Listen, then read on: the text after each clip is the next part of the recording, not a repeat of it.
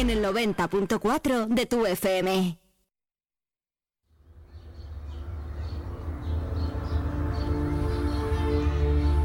Huele aire de primavera.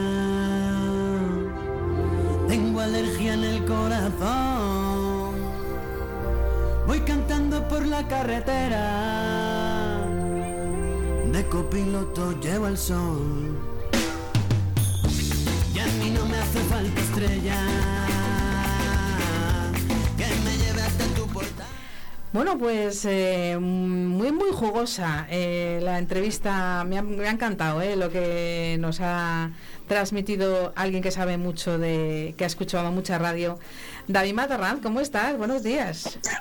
Hola Patricia, muy buenos días. Felices muy interesante, muy interesante, pero pero por muchas cosas, por todo lo que ha dicho el señor alcalde, que ha sido una Navidad muy intensita en Segovia, ¿no?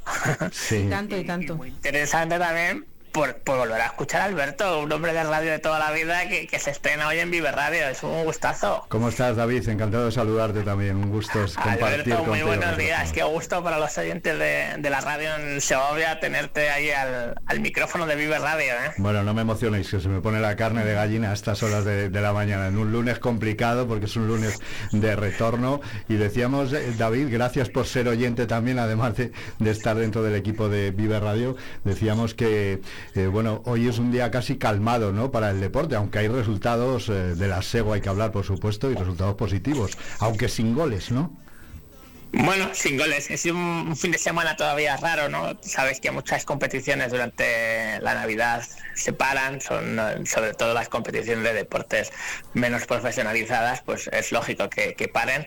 Y sí que se reiniciaba la actividad en el grupo quinto de la segunda federación, donde está la gimnástica segoviana. Resultado con empate sin goles, pero eso no le resta una pieza de interés al partido que fue súper intenso. Lo vivimos ayer durante la retransmisión en directo en Vive Radio con un Illescas que era líder, la segoviana llegaba a segunda, se disputaban los dos el campeonato de invierno, al final empate sin goles, vino el Numancia por detrás, metió cinco al caceleño y se llevó el título oficioso de campeón de invierno. El equipo soriano que no obstante va a ser el próximo rival de la segoviana el próximo domingo 5 de la tarde campo de los pajaritos con celebración porque se se cumplen los 25 años del estadio de los pajaritos de Soria un, campo pues mítico ya del fútbol español y que va a estar ahí la gimnástica segoviana en la celebración para enfrentarse al líder en este caso. La SEGO que se queda eh, cuarto clasificado, 28 puntos si no me equivoco, y qué bueno que nos deja la sensación buena ayer el partido, ¿eh? Sí, a pesar de la ausencia de sin goles. Sí. Sí, sí, el punto se, se dio por muy bueno en, en- en la parroquia gimnástica porque puntuar fuera de casa es un buen resultado.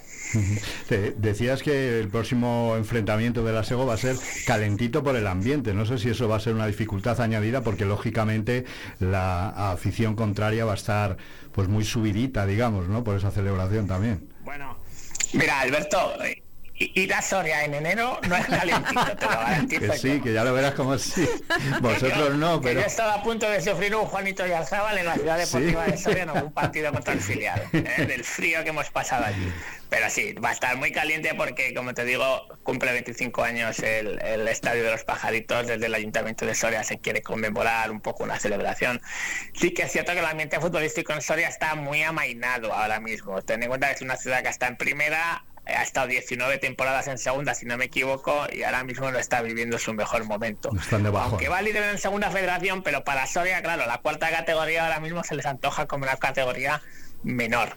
Y entonces, pero bueno, yo creo que va a ser bonito volver a encontrarnos con el Numancia de Soria, un equipo que desde los años 80 del siglo pasado no nos enfrentamos y va a estar ahí líder. Aquí se le ganó en la ida, ¿eh? y entonces para el partido del domingo que viene, yo creo que no van a tener ganas, así que habrá que estar muy espabilados. Sí que nos dejó ayer una mala noticia el partido, ¿eh? digo ¿Ah, sí? que buen punto, porque la SEGO nos dio muy buenas sensaciones, sobre todo eh, que lo está haciendo ya este año el equipo de Rancel Hill, que sabe sufrir. Ayer tuvo momentos en el que el Illescas le exigió con ocasiones, con juego, con dominio, pero la gimnástica segoviana este año se está mostrando como un equipo muy resistente que sabe sufrir. Incluso tuvo sus opciones para ganar. Tuvo una Maroto ya en el filo del descanso, que a punto estuvo de suponer un 0-1, justo antes de pitar el árbitro para marcharse a la caseta. Y ahí está la polémica. Hubo cuatro jugadas donde se pidieron penalti. Tres por el Illescas, una por la gimnástica segoviana. La gimnástica se ve una caída de Dani Plomer cuando entraba por la derecha del ataque en la zona donde estaba la afición gimnástica y muchos aficionados nos decían luego posteriormente que el penalti era clarísimo sobre el jugador balear de la gimnástica sabena. Y también polémica en la última jugada del partido, porque un pase de Plomer a Dani Segovia, que se plantaba solo ante el portero de Illescas, Cristian Gómez, pues terminó con un fuera de juego que no se lo terminaba de creer el delantero gimnástico. Fijaros lo que hubiera supuesto un 0-1 en el tramo final, como se suele decir, en el último minuto y de penalti injusto, ¿no? Pues hubiera sido tres puntazos, pero bueno, la sensación es que suma la Sego, sigue en su camino de suma y sigue y bueno, pues ahora a Soria a ver lo que rasca allí en el campo de los pajaritos. Bueno, te irás acostumbrando a mi desconocimiento futbolístico, pero he venido aquí a aprender ¿eh? a partir de ahora. Entonces, Tiene dos alumnos ya, David. Yo, quería preguntarte, David, si cuando hay tanta intensidad en el partido de los jugadores y finalmente no se traduce en gol, ¿dónde está la solución? ¿Hay que perfilar algo la llegada a gol o hay que entrenar mucho más esos disparos o qué hay que hacer? Pues mira, Alberto, el gol yo creo que es de lo poquito que no se puede entrenar. Y luego hay otra máxima del fútbol que se dice que el gol se paga. Los delanteros suelen ser los jugadores más cotizados de un equipo de fútbol. Bueno, la fortuna muchas veces tiene esas cosas. Hay días que te sale todo y días que lo puedes hacer todo fenomenal y no salirte. Ayer la verdad que a los puntos yo creo que fue un poquito mejor el Illescas que la segoviana. Pero pero fíjate, si llega a haber entrado el gol de Dani Segovia al final, te llevas tres puntos porque en el fútbol, eh, otra cosa que yo digo habitualmente, esto no es gimnasia rítmica, aquí no gana el que lo hace mejor, sino el que, el que mete más goles. Efectivamente, el que tiene bueno. Pero Alberto, tú, yo creo que en dos, tres meses de Vive Radio, Vive la Siego, mm, te vas a poner al día, ¿eh? vas a saber quién es Rancel Gil, quién es Agustín Cuenca, quién es el jugador de la Siego. A Patrick sí, porque Patrick tiene un antepasado gimnástico ahí. ¿eh? Yo recuerdo que Patrick y sus padres eran muy de ir a la albuera, ¿verdad, Y tanto, y tanto. Vamos, pero fijos, ¿eh? Fijos ahí, don, don Andrés y doña Carmelina ahí, ahí fijos, con, con su grupito, con su tertulia. Yo en algún Además de, las épocas duras, pretéricatas, cuando íbamos 300 a la albuera, ¿verdad? hablando de frío, ¿no? De haber pasado... Oye, cuenta, cuéntame, que, estoy haciendo yo mi, mi, ruta por España cada vez que salís fuera. ¿Qué tal fueron las cosas por, por Illescas? ¿Qué tal os fue el viaje? ¿Qué tal allí? Del, ya sabes, ese, ese chau chau. Tú, no sé si sabéis, que, ya le he contado algunas en Vive la Sego, que yo tengo una aplicación en el móvil donde voy poniendo un, puedes poner una chinchetita en sitios donde no has estado. Y ayer puse chincheta en Illescas porque no había estado nunca, que es una localidad limítrofe con la Comunidad de Madrid, 30.000 habitantes, con muchísima industria. Está la factoría de Airbus, un pueblo con mucha historia, porque del siglo XVI ya tiene antecedentes, pero que ahora mismo ha crecido muchísimo, un poco recogiendo lo que es el crecimiento del alfo de la Comunidad de Madrid pero que futbolísticamente estaba recién ascendido de tercera. El viaje fue muy bien. Y, muy bien acompañados, como siempre, con Quique, con Miguel y con, y con Sergio, que bueno, tuvimos un poco la, mala noticia ¿no? al volver, porque nos enterábamos del fallecimiento de la abuela de Sergio, por eso no está hoy en el programa. Y, bueno, pues eh, fue un poquito el, el, el, aspecto más negativo del viaje y que la comida ya no nos salió muy bien. ¿eh? Mira que presumimos mucho en Vive Radio de que la producción es muy buena y comemos bien. La de ayer no. Ayer tuvimos algún pinchazo. Vaya, por Dios. Oye, dejadme decir que, no quiero que se me olvide. Quería poner el aspecto negativo del partido de ayer. Eh, la sanción que va a tener Pedro Astray, el jugador victoriano que ya estaba en el banquillo eh, cuando eh, había sido sustituido, pero una jugada en la que protestó precisamente en la del penalti de Plomer que mencionaba anteriormente fue amonestado con la cartulina roja. Ah. Entonces ahora mismo había cumplido ciclo, es decir, si iba a perder el partido de Soria, sí o sí, porque era su quinta cartulina en el ciclo, pero al tener cartulina roja y haber hecho una protesta, una apreciación del árbitro, habrá que esperar al comité de competición porque a lo mejor le cae algún partido más. Y es un jugador, Pedro Astray, importante para Rancel Gil, puesto que es un jugador que le está empleando en múltiples posiciones. Entonces va a ser una baja sensible de cara al próximo domingo en ese partido frente al Numancia. Bueno, pues por hacer un poco entonces de resumen, ese puntito que nos deja bien situados, es cierto que queda solo un punto del de liderazgo de Numancia y, el Illescas con ese punto de ayer. El Numancia fue el mejor parado ayer. El Numancia fue el mejor parado, David. Perdóname, no te entiendo, Patricia, perdona. Decía que si ayer fue el equipo mejor parado fue el, el Numancia, con el empate entre Illescas y Segoviana. Sí, sí, sí, porque yo creo que ellos, bueno, pues han anotado ese título oficioso de campeón de invierno.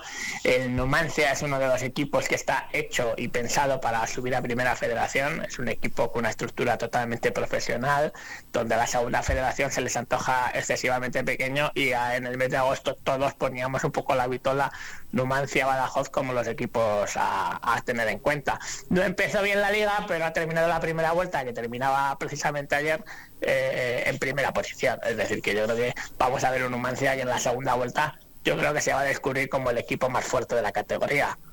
Vamos a ver si el domingo la SEO le pega un pequeño disgusto, pero yo creo que va a ser un partido realmente complicado. Aprovechó un poco ese empate entre la Sabena y Lillescas y una victoria contundente. ¿eh? 5-1 le metió al cacereño. Ojo que no es poca broma. Bueno, pues vosotros que lo contéis y ustedes que están al otro lado de la radio, que lo escuchen a través de Vive Radio, que estarán ahí nuestros compañeros, el equipo completo, disfrutando de ese nuevo partido de la SEGO. Seis jornadas ya sin conocer la derrota. Es importante quedarnos con ese dato porque... Sí, es que desde que está Vive Radio a la SEGO la cosa le va... Somos talismán. Como decía... Pues sí, ¿eh? ¿Para qué te lo voy a negar, Patri? Eh, está, nos está yendo muy bien la temporada. Yo me acuerdo en el mes de octubre que iba la cosa un poco floja y me decía Dani Gil, el director comercial de, de ahí de Video Radio y la tele, joder, tío, nos está fallando un poco que el equipo no marcha, pero es que el equipo está funcionando y lógicamente se nota en el seguimiento de los partidos a través de la radio, que ayer, por ejemplo, fueron muchísimas las, eh, pues, las, los mensajes que nos llegan de gente que comentan que están siguiendo la retransmisión en, en Vive Radio, Vive la SEO. Hoy nos ha quedado un lunes un poco de chau chau, descafeinado, pero el lunes que viene volvemos con un chau chau al completo. Bueno, seguro que sí, estaremos ahí dándolo todo eh, con toda esa información y nos contaréis cómo ha ido ese partido y cómo ha ido también el frío de Soria. Vale, David, un abrazo grande. David, buena semana. Bueno, pero eh, Alberto, en Soria no solo hay frío, hay, hay, unos torrendos maravillosos. Pues ahí no fallará la comida, como en Illesca, ya verás. No, no, no, yo creo, yo creo que en Soria no vamos a fallar. ¿eh? Siempre tiremos, tiraremos el torreno de Soria, que es una auténtica maravilla.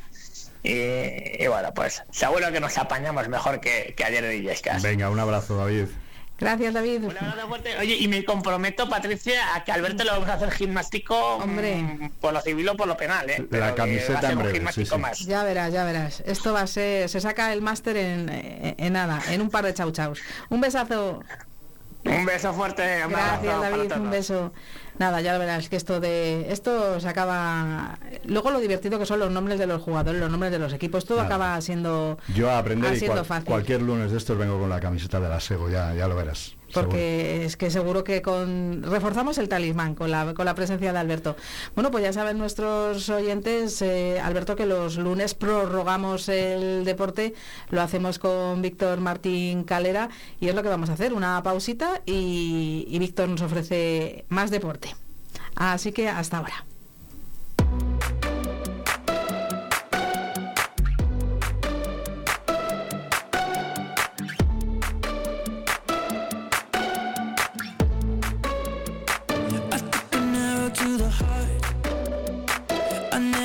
them mouth that tastes like yours. Strawberry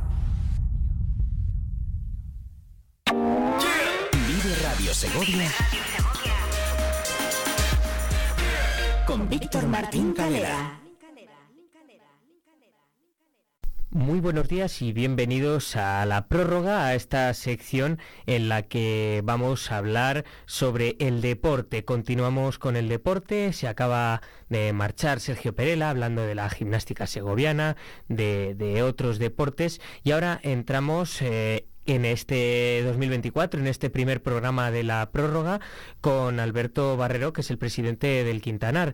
Eh, ya saben que en el último mes del 2023 y ahora inicios del 2024 eh, se sigue hablando sobre el equipo femenino del Quintanar, que está en la Liga, en la Liga WG, y por eso Alberto Barrero, el presidente del Quintanar, ha venido a hablarnos sobre este tema. Buenos días, Alberto, ¿qué tal? Hola, buenos días, Víctor, ¿qué tal? Bueno, encantados de tenerle aquí con nosotros. Y bueno, ¿qué es exactamente eh, lo que ocurre? ¿no? Que, que ahora que estamos iniciando el 2024 y que dicen que año nuevo, vida nueva.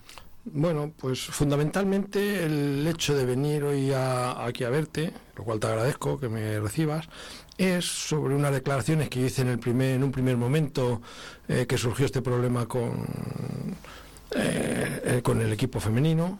Eh, mm, y era en una frase que dije, una palabra que dije que realmente está desubicada de lo que fue. Entonces, como rectificar creo que es necesario y es de justicia, pues quiero rectificar. Yo dije, creo recordar, eh, que se había humillado a determinadas chicas, me refería, no dije a determinadas, dije chicas en general, pero bueno, ciertamente me refería a, a unas determinadas. Eh, no, no es cierto, o sea, ni, ni por parte del entrenador, creo que, a lo mejor se ha sentido muy ofendido por ello, que me parece eh, hasta pues normal, lo cual le pido disculpas públicamente. Y lo digo, lo digo de verdad, ¿eh? porque si le afectan algo, pero yo me refería a estas chicas que digamos que se han quedado que quedaban relegadas normalmente, relegadas de las convocatorias, relegadas de jugar, que solo fueron convocadas en un momento determinado.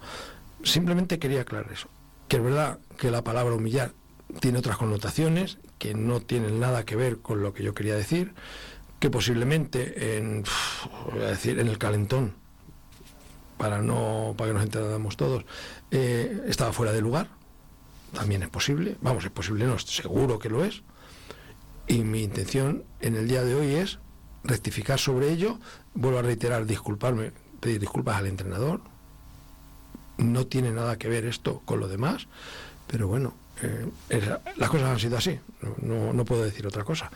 Y ahora lo que me preguntabas de por dónde vamos, pues nuestra intención es solventar, que todo el mundo mm, mm, bueno, que vea que vamos que nuestra la postura del club, por supuesto, es la de mantener el equipo femenino de las chicas, que nosotros estamos encantados nosotros no tenemos nada, vamos, estamos contentos con las chicas y con todo, no tenemos ningún problema Con el mismo objetivo, ¿verdad? con el mismo objetivo, eh, digamos que es el proyecto modificado, por decirlo de alguna manera, pero el objetivo sigue siendo el mismo. Que ellas, que ellas, porque son ellas las que pueden ganar la liga y las que pueden ascender al equipo, no somos nosotros la directiva, ni el entrenador, si me apuras, son ellas.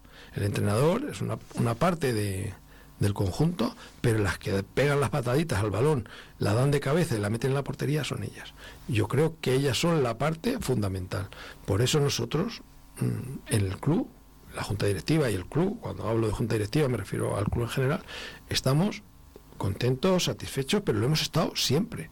No, no ahora precisamente porque haya pasado esto y haya, y haya que dar las cobas, no, nosotros estamos contentos con ella. Que puede haber sus más y sus menos, bueno, pues con cual- como en cualquier familia.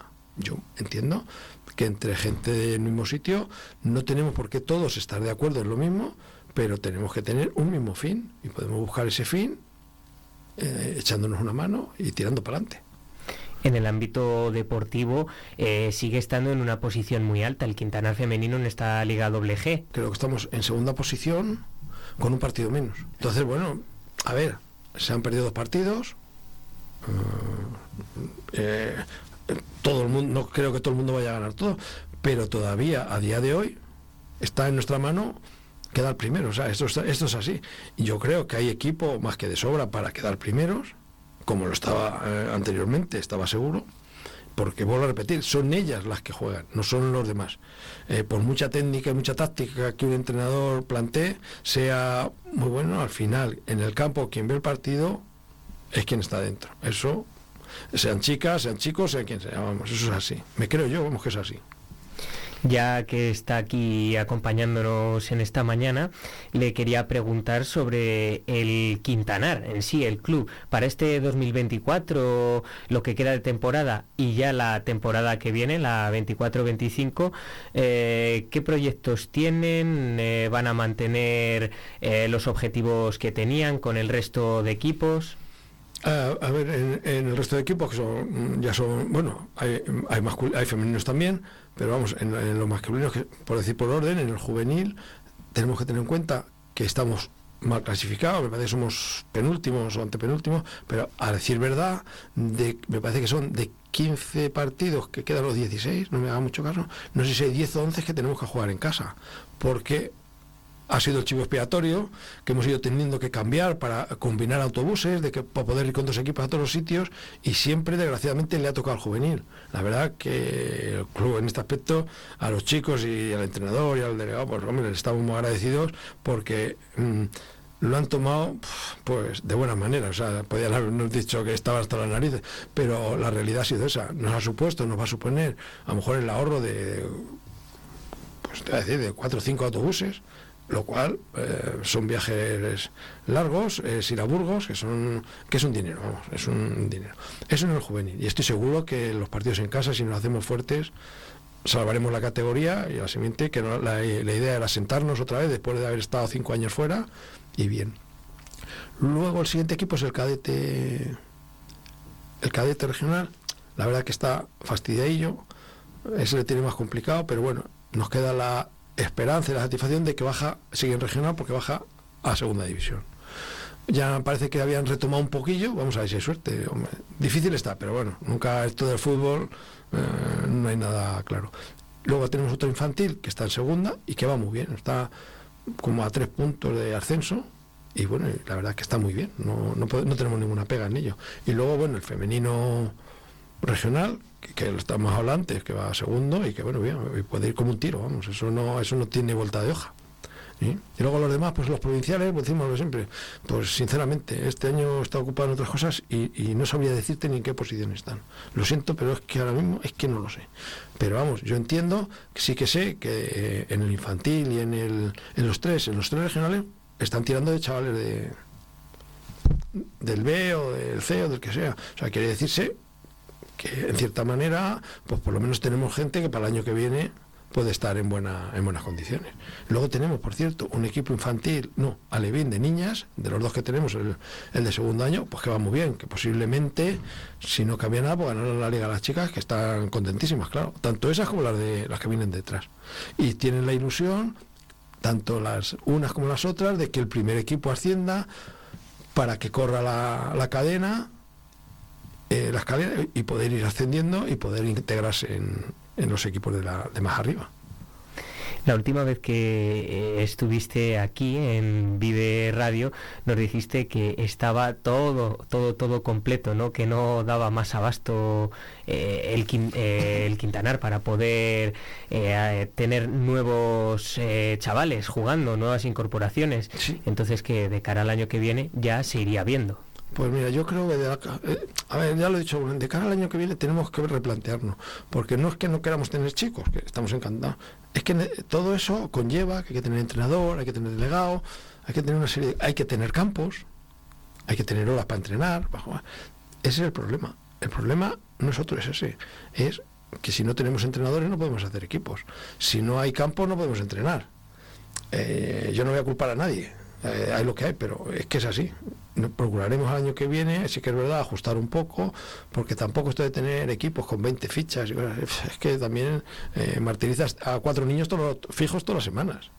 Eh, si están todos en condiciones, martirizados. Si no, eh, no sabes qué hacer. Entonces, pues no sé, nos lo plantearemos a partir ahora ya por Semana Santa, por ahí, por- empezaremos a planificarlo, abrir las inscripciones y bueno, y ver qué es lo que qué es lo que viene y quién se queda, porque hay gente, esto ya, también eh, pasar de 300 a 200 sin ningún problema. Sí, que esto ahora eh, terminar la, o lo que es la temporada presente, disfrutar de lo que queda, tanto, bueno, todos los chavales como los padres y desde la directiva del club, y ya de cara al año que viene empezar a planificarlo después eh, de Semana Santa, como lo Pues sabes. sí, sí, después de Semana Santa yo creo que es el- ya es el momento, vas viendo, ya vas preguntando, vas viendo las opciones que tienes de mantenerte en una categoría. Es, así, vamos, no, no tenemos otra, otra opción. Pues nada, Alberto Barrero, muchísimas gracias por estar aquí con nosotros en este eh, primer programa de la prórroga de este 2024 y estaremos atentos a todos los movimientos y por supuesto las clasificaciones del club del Quintanar y esperemos poder pasarnos por algún partido y por algún entrenamiento de, diferentes categorías de los chavales del club. Muy bien, pues muchas gracias y sobre todo te agradezco que me hayas dado la oportunidad de hacer realizar esta rectificación que creo que era importante por lo menos para una parte de, de las personas que integran el, el club. Muchísimas gracias. Muy bien, Víctor. Hasta otro día. Cuando me siento bien, la sartén no se pega, me sale la tortilla redondita, perfecta. El frío es una excusa para abrazarte más. Si la casa está muy sucia, nos vamos a un local. Me siento bien, la música me inspira, merengue, bachata y tu voz de dormida. Con cuatro palabras te hago una poesía, enciendo la noche y alargo los días. Soy capaz de leerte la mente, arreglar los problemas de toda la gente. Voy cantando las vueltas del mundo, en solo un segundo le prendo al sol. Te doy mi sonrisa y te cambia la vida. Hoy tu lotería voy a ser yo. Voy a ser yo. Qué suerte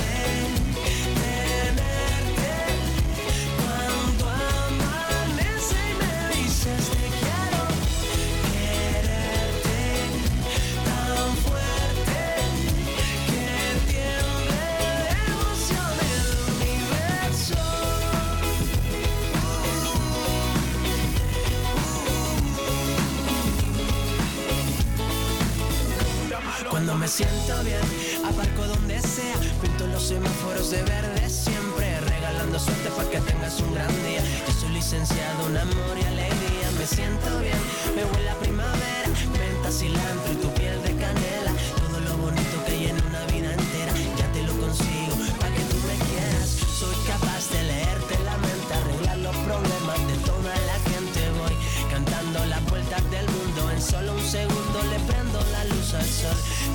sonrisa te cambia la vida. Hoy tu lotería voy a ser yo.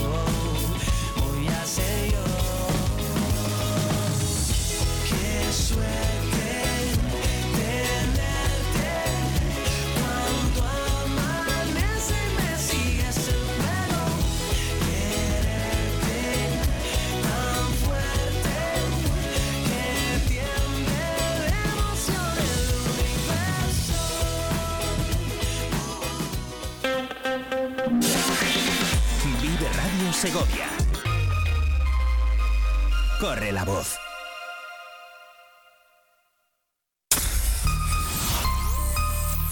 Vive Radio Segovia en el 90.4 de tu FM.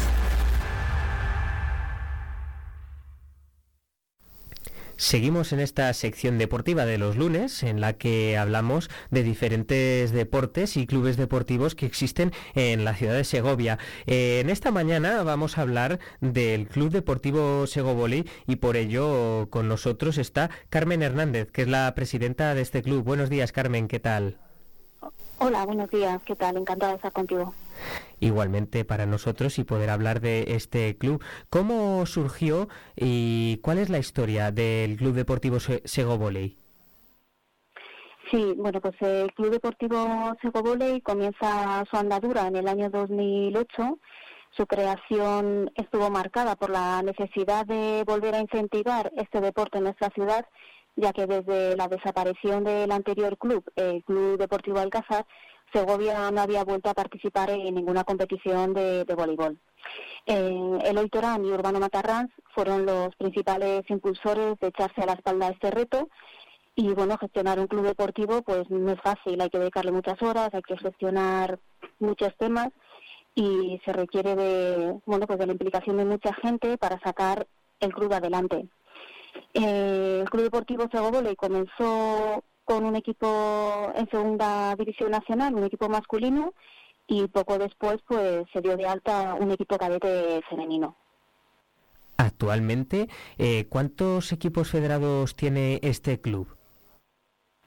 Pues actualmente tenemos eh, seis equipos federados, eh, dos equipos en categoría cadete, uno masculino, otro femenino, dos equipos en categoría juvenil, también uno masculino y otro femenino, y, dos equipos en la categoría senior, igual, uno masculino, otro femenino. En total tenemos alrededor de unos 80 fichas eh, federadas y bueno, pues con nuestros equipos senior, que son los que compiten en Segunda Nacional, son nuestra cabeza más visible y el proyecto y el reto deportivo que nos marcamos con los equipos de Segunda División es poder estar eh, en Primera División. Sabemos que es algo complicado, que es algo muy difícil, porque hay mucho nivel fuera de Castilla y León, pero bueno, desde el Club Deportivo Sego Volley eh, queremos intentar eh, estar en, primera división, que ya estuvieron en su momento el, equipo de segunda división de, del Club Alcázar.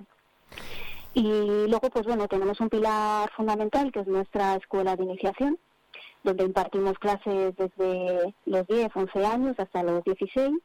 Tenemos una participación bastante alta en la escuela, contamos con una media de 50 niños y niñas, sobre todo niñas, aunque aunque en estos últimos años pues estamos viendo una notable participación también de, de chicos. Siempre cuesta más porque están bueno están más eh, practican más otros deportes como el fútbol, el baloncesto y no se fijan tanto en el vóley, pero cuando vienen con nosotros la verdad es que les gusta y, y, y al final se acaban quedando con nosotros. Además de los objetivos que nos ha comentado ahora y a través de esta escuela de iniciación, ¿tienen pensado para la próxima temporada o ya de cara a próximos años ampliar el número de equipos que tienen actualmente? Bueno, siempre lo tenemos en mente, pero eh, la estructura que ahora mismo tiene el club nos limita un poco. Estamos muy faltos de, entrenadores, eh, estamos muy faltos también de infraestructuras, de, pabellones que, podamos dar cabida a, a, más equipos. Hace un par de años sí que conseguimos sacar dos equipos cadetes femeninos, pero lo que sí que tenemos claro es que eh, queremos dar unos entrenamientos de calidad y, y todo aquel que esté con nosotros, que aprenda bien lo que es nuestro deporte, porque, porque van a ser nuestros futuros jugadores de segunda división. Así que preferimos eh, quizá tener menos equipos, pero darles una, unos, unas, una, una calidad mejor de entrenamientos. Recientemente el Club Deportivo Sego Volley participó en la Copa de España que se celebró entre Guadalajara y Valladolid. En este caso el club segoviano ha participado en Valladolid con el equipo cadete femenino y con el junior masculino. Eh, ¿Cómo fue esta participación? Bueno, pues eh, para nosotros participar por primera vez en la Copa de España de, voleibol eh, lo podemos calificar como algo muy positivo. Eh, nuestro equipo junior masculino quedó en el puesto noveno de, de 17 equipos, con cuatro victorias en seis partidos. Empezaron con una primera fase complicada, ya que uno de sus contrincantes acabó siendo el campeón de la Copa. Y el cadete femenino acabó en el puesto vigésimo primero del grupo 5, eh, con dos victorias y dos derrotas, pero cabe destacar que las derrotas de, nuestras más pequeñas eh, fueron muy ajustadas en, el, último set. Eh, para ellas es la primera vez que compiten tanto en esta Copa de, Voleibol como en su correspondiente Liga Autonómica y el balance que hacemos de los dos equipos siempre ah, es muy positivo. Y la participación en la Copa de España, ¿cómo fue? Eh, refiriéndome, ¿cómo consiguieron participar en esta Copa de España? ¿Hubo una, ¿Hubo una especie de clasificación? ¿O les llamaron desde la organización del campeonato? Bueno, el, la Copa de España se lleva celebrando desde el 2013, que comenzó en Guadalajara, luego en el 2017 empezó ya en Valladolid, y entre las dos sedes se reparten las distintas categorías. Y es una, es una participación abierta. Eh, no hace falta clasificarse, simplemente pues hacer gestiones con la Federación Española de, de Voleibol, hacer una inscripción y, nada, presentar en los plazos establecidos el número de equipos y todo lo que requieren y, nada, ese es el modelo de participación. No hay que entrar a través de ninguna clasificación ni nada. Antes nos ha hablado de los equipos que tienen ahora mismo en segunda división, tanto el femenino como el masculino en categoría senior. ¿Qué nos puede ampliar sobre estos equipos, además del objetivo que nos había contado anteriormente? Bueno, pues como te había dicho anteriormente, ese es nuestro principal objetivo, estar en primera división. Y bueno, lo que pretendemos de ellos es que, que sigan perpetuando este deporte aquí en Segovia, que sean el reflejo de, los más pequeños, para que vean que practicar voleibol es un deporte divertido, es un deporte que une también. Y bueno, en definitiva eso, que, sigamos teniendo voleibol en nuestra ciudad a través de los equipos que tenemos en nuestra máxima categoría. ¿Cree que si se llegase a lograr el objetivo de acceder a la primera división de voleibol eh, sería muy beneficioso para nuestra ciudad? Porque eh, al final no deja de ser un equipo que está representando una ciudad y que lleva el nombre de Segovia allá donde tenga que jugar, claro. Eh, Por supuesto que sí, además, bueno, esto ya lo hacemos a un nivel bastante más pequeño en, en Castilla y León, pero si diésemos el, el salto de, de poder estar en primera división, llevar el nombre de la ciudad de Segovia eh, por España, pues, pues estaría muy bien. Además, reforzaríamos la entrada de, visitantes, eh, eh, de pernoctaciones y entendemos que apostar por el deporte en Segovia eh, siempre es muy beneficioso. Por último, me gustaría preguntarle que para todos los oyentes o nietos o hijos de esas personas que nos escuchan cada día, ¿cómo pueden contactar con ustedes para apuntarse, para probar el, el voleibol, si les gusta, si se quieren quedar en el club?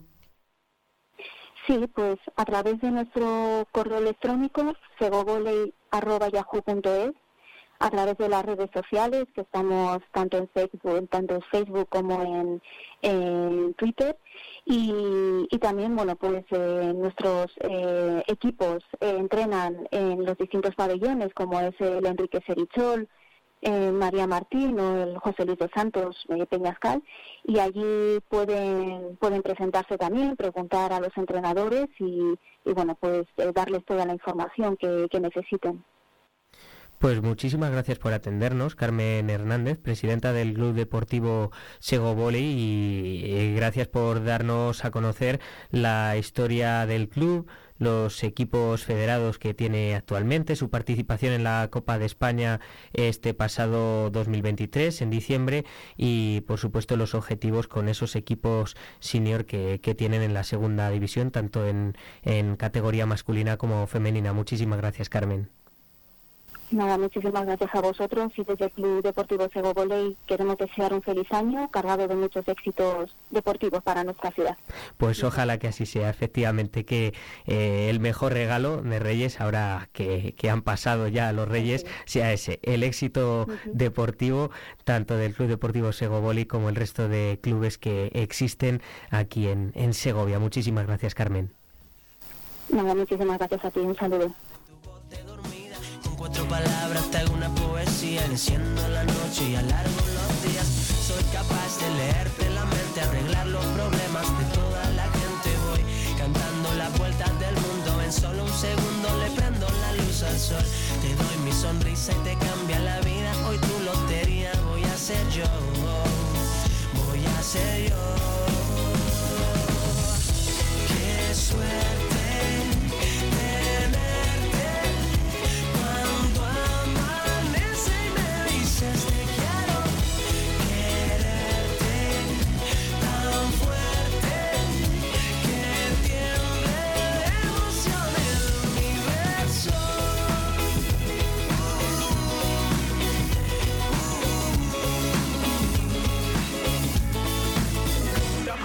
me siento bien, aparco donde sea.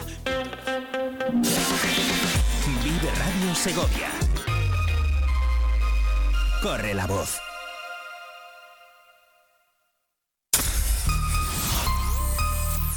Vive Radio Segovia en el 90.4 de tu FM. Casa, redecora tu casa, redecora tu casa, redecora tu casa, redecora tu casa. Reforma integral, piso de 80 metros cuadrados en 8 semanas, 32.950 euros. Redecora tu casa, redecora tu casa, redecora tu casa. Seguimos siendo la primera empresa española en darte por escrito la duración, las calidades y un precio cerrado. Conócenos mejor en la calle Santo Tomás 5 o visitando redecoratucasa.com. Descubre Navatrans, líder en transporte desde 1989, con una flota de 75 camiones propios y más de 100 en colaboración.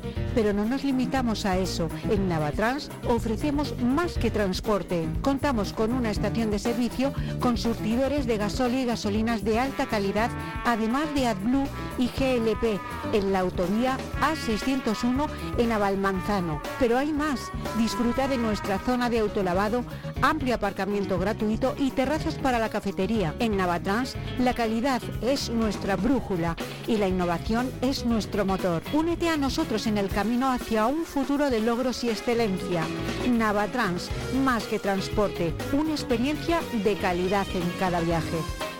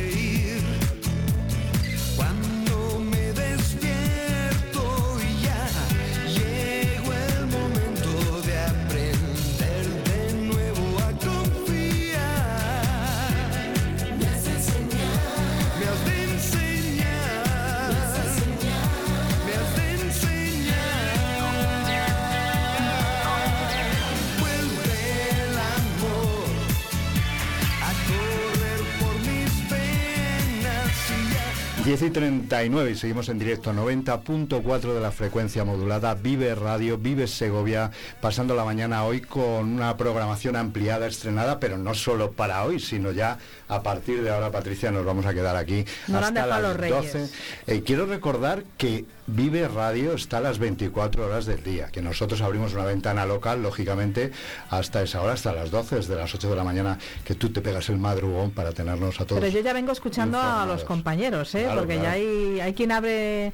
En realidad la ventana se abre a las 7. A las 7 de la mañana con ese Vive el Campo, venía yo también informándome esta mañana de la actividad Lo que estamos aprendiendo. pecuaria. Bueno, eh, ahora tenemos un ratito de charla, diría yo, más que Ah. una entrevista. Tenemos un invitado muy especial, esta mañana lo anunciábamos y... Bueno, él va a decir que no, pero yo lo voy a decir. ¿Quién no conoce en Segovia a Eduardo Juárez Valero? Eduardo, historiador, ¿cómo estás, trovador? Pues muy bien, muy bien, Goliardo. Hola, moza, ¿cómo estás, hija? Ay, me encanta, ya me quedo yo con eso. Ay, ya está, yo la moza. me encanta. Oye, tengo que decirte que el otro día en la cabalgata de Reyes alguien me gritaba desde el público, trovador, trovador. Y, Hombre. y tuve, no me paré a darle explicaciones. Eh, personaje súper conocido, persona Maravilla. muy querida, desde luego, personaje digo lo de lo del trovador, porque es verdad que vas por la calle con Sí, él cierto, y todo el mundo te saluda y es verdad, Es porque cierto, es cierto. tienes una capacidad divulgativa mm, Toda la vida dando clase, entonces claro, es una cosa que al final pues lo trasladas a la televisión de la mejor manera que puedes y chico, pues queda algo absolutamente divertido. Yo creo que, eh, no sé, mira, ya me paraba un- en el gimnasio, me paraba un chaval y me decía que qué buena labor hacéis en, en Historietas de Segovia divulgando el pa- el- lo que es el, el patrimonio, el pasado, el conocimiento de, de esta Segovia eterna ¿no? en la que tenemos la suerte de vivir. Bueno, pues sí, la verdad es que yo siempre digo que lo pasamos muy bien. Entonces, cuando uno se lo pasa bien, ¿verdad, Alberto? Pues yo creo que lo demás se sobreviene. ¿no? Eh, eso se traslada en la pantalla a quien está detrás y se va a trasladar a partir de ahora también aquí en la radio a quienes estáis al otro lado del micrófono porque esas historietas de Segovia también van a estar aquí en Vive. Esas las convertimos en radio historietas. Radio historieta, que radio es lo que nos podemos encontrar en un micrófono porque claro, en la tele lo vemos, en la tele se cuenta pero se ve. eh, ¿cómo podemos apoyar el relato de esas cosas que tú nos cuentas que son siempre verdad? ¿eh? Hay que decirlo. Entonces siempre está todo Bueno, eso documentado. creo, eso creo, ¿eh? Eso está todo documentado. Así nos ha llegado, ¿no? Sí, sí, sí. Nos sí, ha llegado sí. como Eso verdad. la documentación, ¿no? Básicamente Claro. todo lo que trabajamos. ¿Cómo se traslada ese trabajo de divulgación a un micrófono? de Bueno, radio? pues eh, con perlitas. Haremos perlas, eh, perlas de historia en torno a una persona, a un- la construcción de un personaje, a un momento histórico, a una efemérides específica. Iremos soltando esas perlitas los viernes para que siga la gente enganchada a ese pasado segoviano tan importante. ¿no? Hablábamos del programa de televisión, de la 8 Televisión, un programa que tiene mucho seguimiento y luego en YouTube hay que ver la cantidad de gente Oh, que, no- locura. que nos sigue. Ahora tenemos la oportunidad, Eduardo, de comprobar si la gente nos sigue por nuestra belleza o por las cosas que contamos. ¿eh? Hombre, guapos, Ahí- ahí ya- guapos somos, ¿eh? las cosas como son. Se ¿eh? va a perder, se va a perder el, el ¿Tú, qué, físico, tú qué pero, opinas, Patricia? pero Guapos- es que tenéis, somos. pero con esas voces que tenéis, es que tenéis unas voces. Bueno, y un poquito asquerosa la mía, ¿no? que, he sobrevivido este, Bueno, pero hay- claro, al- es que a 8 de enero tampoco se le puede pedir gran Sí, cosa a la sí, voz. ¿eh? A 8 no, de enero Tremendo, ¿no? Tremendo. La verdad es que no he hablado mucho estas navidades, ¿eh? He dado un par de paseos históricos y demás. Este viernes tengo, este sábado tengo una tengo una conferencia que doy en el aula de naturaleza que lleva... En Revenga, ¿verdad? Sí, en Eh, Revenga. Que voy a hablar sobre el pastoreo en la Sierra de Guadarrama.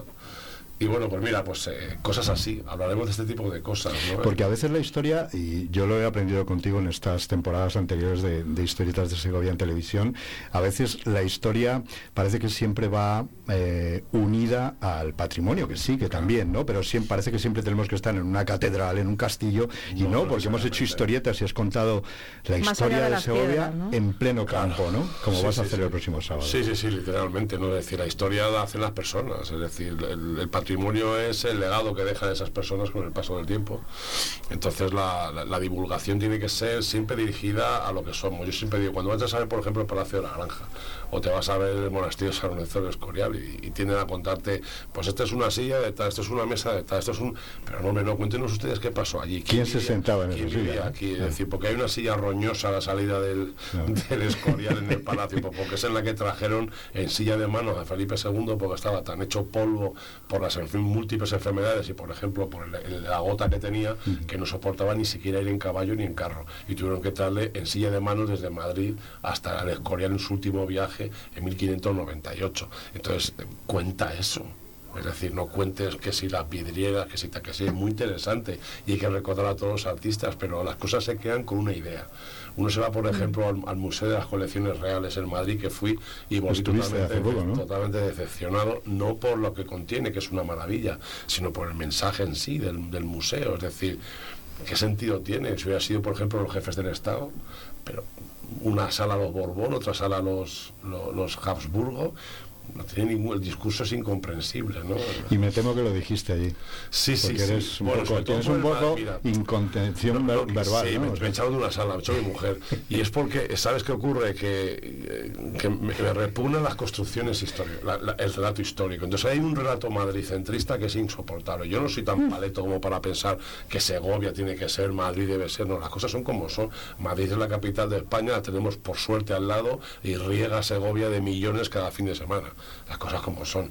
Pero eh, de allá decir, por ejemplo, que los reyes, que los reyes Habsburgo eh, eh, conocían Madrid porque solían cazar en Madrid y sus alrededores, eso dice un vídeo allí, pero hombre, Madrid y sus alrededores era en Concejo de Segovia donde tenían su casa, al era el revés, era el- el Alcázar, que era el Castillo Real, y luego tenían el bosque de Balsaín, que era donde cazaban. Los alrededores de Segovia era Madrid, y esto no es una- un alegato paleto y poblerino, es una, una realidad. Es una constatación histórica, Claro, claro. hombre, cuando Felipe II constituye Madrid como sede principal o permanente de la corte, en Madrid vivían cuatro gatos.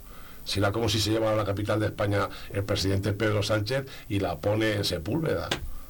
Oye, estoy pensando en esto que dices que la historia la hacen las personas precisamente. Estoy recordando uno de esos episodios en los que también lo hemos pasado y lo pasaron bien los, los telespectadores de la 8 Segovia y que hicimos en el Palacio Río Frío. Porque allí contamos historias personales. Sí, claro, claro, esa es la historia y eso es lo que van a encontrar aquí los oyentes. Ese tipo de Claro. historias así. que, ese salpican palacio- las dependencias de ese palacio, por ejemplo. Bueno, se ¿no? parece que, por ejemplo, está sin terminar. Es decir, Isabel, Isabel de Farnesio, mira, casualmente se cumplen tres siglos este año de la abdicación, este mes, de la abdicación de Felipe V. Eso es lo primero que vamos a hablar. de por qué abdica Felipe V. Eso va a ser nuestra radiohistorieta El de la- próximo viernes. del próximo viernes. Vamos a hablar de la abdicación de Felipe V que se produce en enero de 1724. Entonces, eh, ese palacio porque se construye está a terminar, lo deja medio camino la otra. Y lo deja medio hacer, no hay nada. ¿Quién lo recupera? Pues lo recupera principalmente el otro que va con el novio, claro, el Francisco de Asís. Chaletito de fin de semana, ¿no? El visito Claro, de fin de claro, semana. se ¿eh? va con el ramo García, con el ramo Meneses aquel, bueno, en fin, aquello que contamos en aquella historieta magnífica, ¿no? Del apartamento de las afueras, ¿no? ese tipo de, de historias que iremos contando aquí en la radio con detalle y yo estoy seguro que si alguien nos escucha y quiere visualizarlo lo va a visualizar Hombre, bien con, con la capacidad de cómo lo cuentas. Indudablemente, ¿no? Es que hay que hacerlo así, ¿no? Es que tiene que ser de esa manera. Yo creo que la historia, eh, siempre digo que es contingente, la historia es y nosotros pasamos por la historia, pero no hay que olvidarse que la historia la constituimos nosotros. La historia empieza con el ser humano, entonces el ser humano debe protagonizar la historia. Esto no es un problema de física donde un móvil se mueve a esta velocidad, con esta resistencia, y no importa que sea el móvil. Para nosotros que estudiamos la historia y la divulgamos, lo que importa es el móvil, no tanto el movimiento y sus consecuencias, pero sí el cómo la afecta. Oye, pero la historia la hacen las personas, solo las personas importantes o todos No, hacemos la historia, eso, eh, eh, un historiador francés a principios del eh, medio del siglo XX, principios del siglo XX, que era Duby, que él empezó a hacer la historia de la vida cotidiana, ¿no? que también lo, lo, eh, lo potencia Edouard Brodel, y Charles Brodel, otros historiadores muy famosos de la Escuela de los Anales en Francia. Ellos creen que la historia, todo es historia, es decir, no se puede entender, eso me iba yo en el Museo de las Colecciones Reales, es decir, estos tíos se gastaban este dineral, eh, es decir, para hacer la tumba de sus padres contratas a Bernini. Ya. ¿Tú sabes la pasta que costó que Rafaelo pintara las estancias en el Vaticano o que Miguel Ángel pintase la Capilla Sistina? ¿Y de dónde salía ese dinero?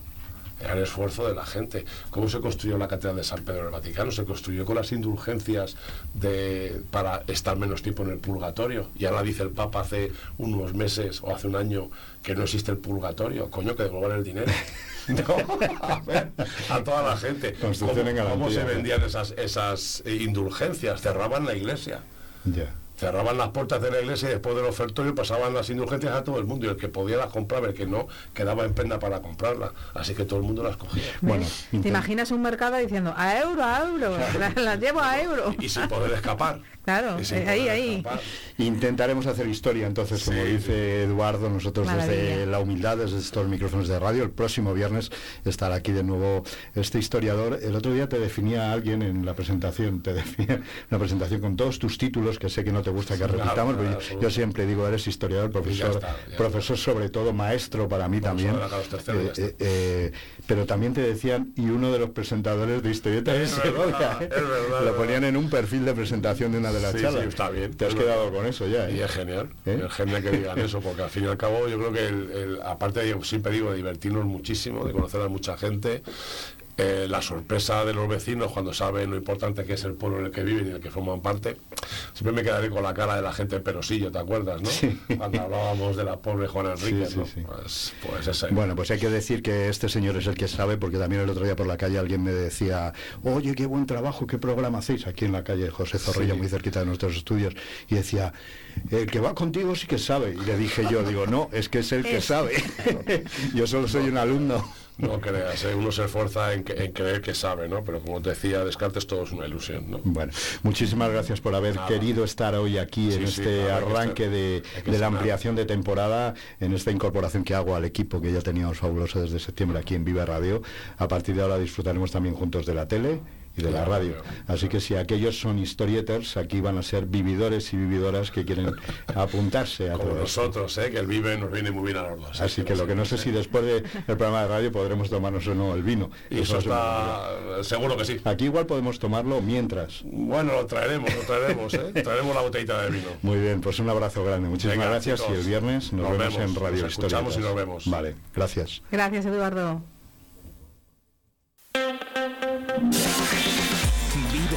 Segovia. Corre la voz.